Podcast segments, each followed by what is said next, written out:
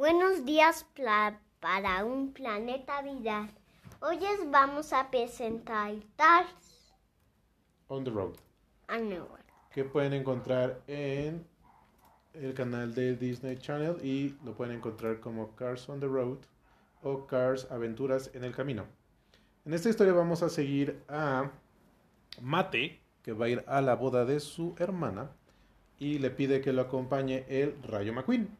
Esta historia se desarrolla después de Cars 3.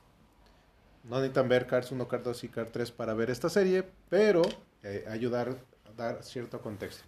Entonces, aquí lo que van a hacer, como su nombre lo dice, que es On the Road, van a hacer una trip movie, donde van a ir pasando por diferentes lugares hasta llegar a la boda de la hermana de Mate. Y entonces vamos a pasar por un lugar con dinosaurios, va a haber una casa embrujada, un circo, también vamos a ver un capítulo con camiones y otros con una parte del Yeti. Entonces, ¿qué opinan de Cars on the Road? ¿Qué les pareció? Pues a mí me gusta mucho porque es como Cars y aparte son aventuras padres. Ok. ¿A ti qué fue lo que te gustó más?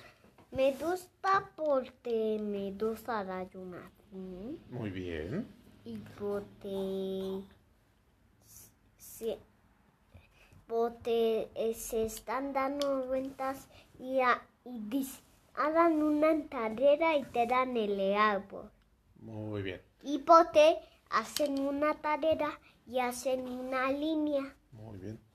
Entonces, este, este producto que son este, programas más o menos de unos 7 minutos, son nueve capítulos, los hace este Steve Purcell. Él ha trabajado en varios programas de Pixar, que va desde Cars, Ratatouille, Brave, Coco. Y han hecho los cortos de los cuentos de Mate. Y también trabajó en el corto de, de Toy Story, de donde salen los dinosaurios de El tiempo que la Tierra olvidó.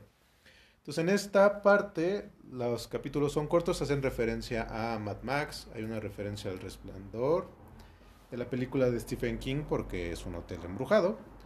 Y tenemos varias cosas. Lo que está muy interesante es que siguen esta idea que vimos mucho en Cars 2, donde nos explican como muchas cosas del universo. Entonces, si recuerdan, en Cars 2 vimos cómo era como había las ambulancias y había como más cosas del- de la tierra de Cars. Aquí pasa lo mismo. Vamos ir, vamos a ir a museos. Les digo, está un hotel. Hay una parte donde hacen una película de ciencia ficción. Entonces vemos como todos estos... Hay una parte donde prueban carros de alta velocidad y aparece hasta un carro que es un fantasma. Entonces, además de generar muchas figuras nuevas que vamos seguramente a encontrar en su super favorito en los siguientes meses y años, entonces la serie es muy divertida. Dime. A mí también me gusta y otro capítulo que sale es que se unen como unos como exploradores que se convirtieron en como indios malvados pero en carros y tienen las llamas y se pelean con otros.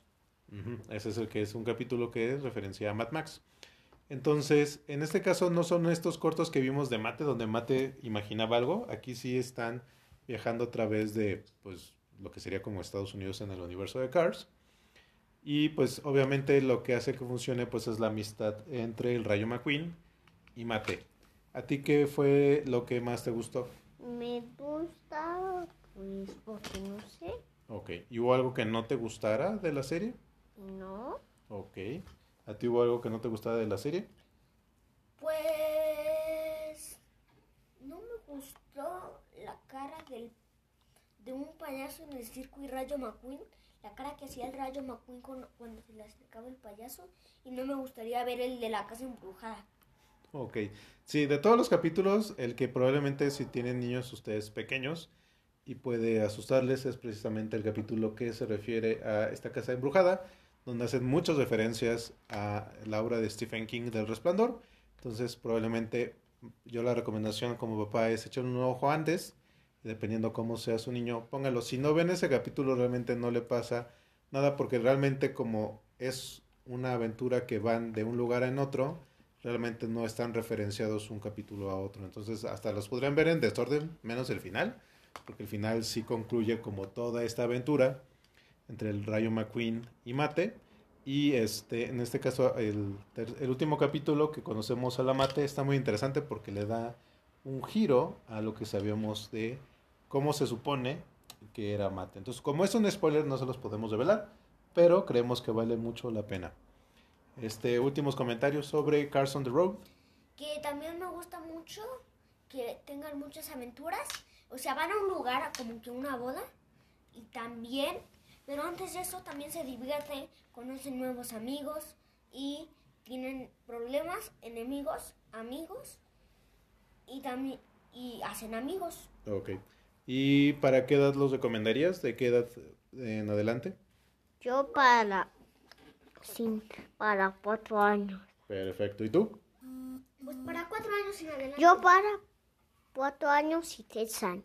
Muy bien. Pues esa es la recomendación que tenemos esta semana. La pueden ver en Disney Plus. Tanto en inglés como en español está este, muy interesante en voces originales y en el doblaje. Entonces, este, se los recomendamos y los vemos en otro capítulo. Nos vemos en otro capítulo de Planet.